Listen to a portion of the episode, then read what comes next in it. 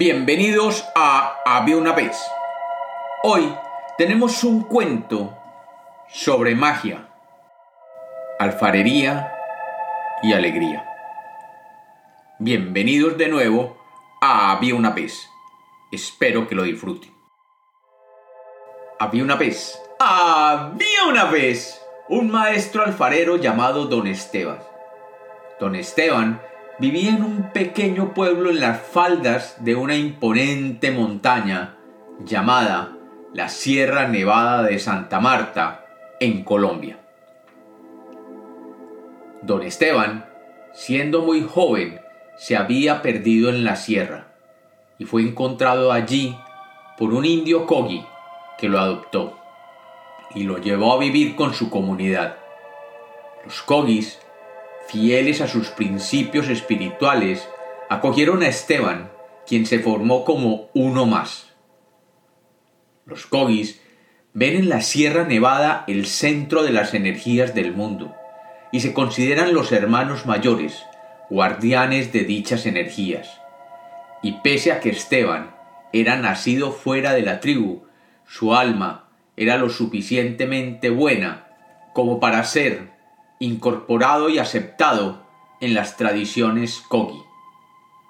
Uno de los principios que le enseñaron al joven Esteban era que el universo era un conjunto de armonías que estaban presentes en todos los aspectos de la naturaleza. Esteban formó parte de los Kogis por muchos años, pero un día sintió la necesidad de regresar a su origen y pidiéndole permiso a los mamos quienes son los guías espirituales de la tribu, bajó de las altas montañas nevadas hasta el borde mismo donde quedaba su pueblo originario.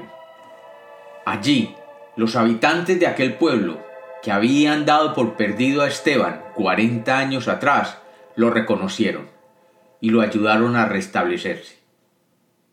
Esteban ya en su edad adulta y con toda la espiritualidad y experiencia de sus años en la sierra, se dedicó al arte que había aprendido en la tribu Kogi. Esteban fue entonces conocido por ser un maestro alfarero, pero lo que nadie sabía era que también don Esteban era un mago. Su habilidad para dar vida a sus creaciones de barro era absolutamente mágica y cada pieza que salía de su taller tenía un toque especial, un toque inspirado por sus aprendizajes en la Sierra Nevada. Un día, mientras trabajaba en su taller, don Esteban sintió una profunda tristeza en el aire.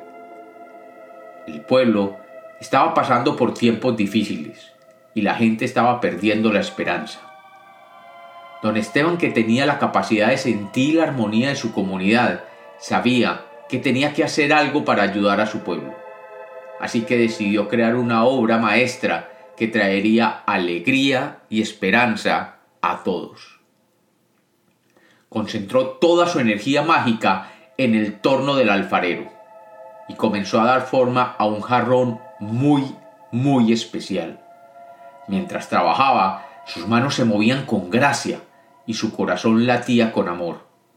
Con cada giro del torno, el jarrón cobraba vida, llenándose de colores brillantes y diseños asombrosos.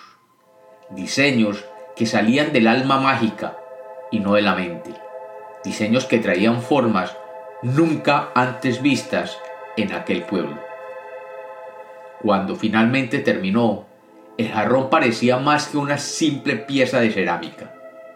Este emitía una luz suave y melodías alegres resonaban en el aire cada que alguien lo tocaba.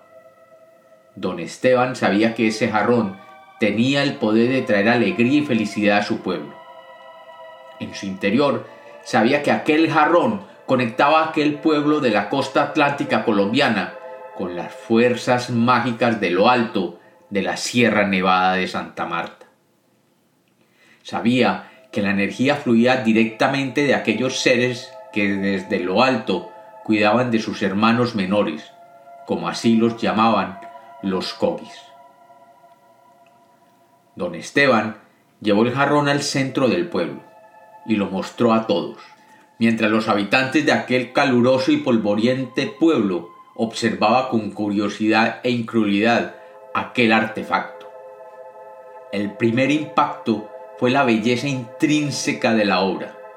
Todos los habitantes sentían que algo especial tenía aquel jarrón y comenzaron a acercarse curiosos y maravillados. Pero había algo más en aquel extraño artefacto producido con las manos de don Esteban. Había una magia en forma de energía que se emitía y que comenzaba a llenar los sentidos de los habitantes.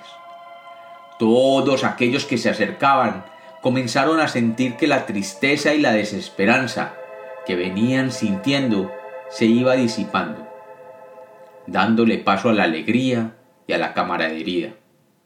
Todos, sin saber cómo, empezaron a sentir que la vida era buena y que había que disfrutar de las cosas pequeñas, que en el amanecer había belleza y que en el atardecer había grandeza.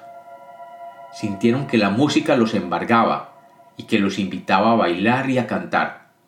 Y pronto las calles se llenaron de risas y de holgorio.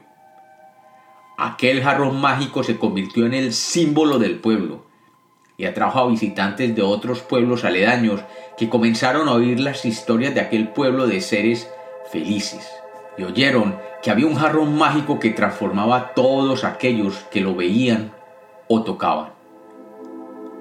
Dicen, dicen los que saben, que todos aquellos que regresaban a sus pueblos después de visitar aquel jarrón y el pueblo de don Esteban, regresaban en otro estado de ánimo muy diferente, que su armonía y alegría contagiaba a sus familiares y amigos.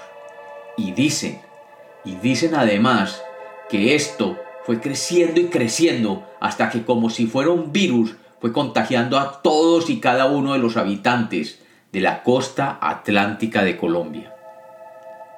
La historia de don Esteban y su alfarería mágica se convirtió en un cuento que se ha perdido en las brumas del tiempo.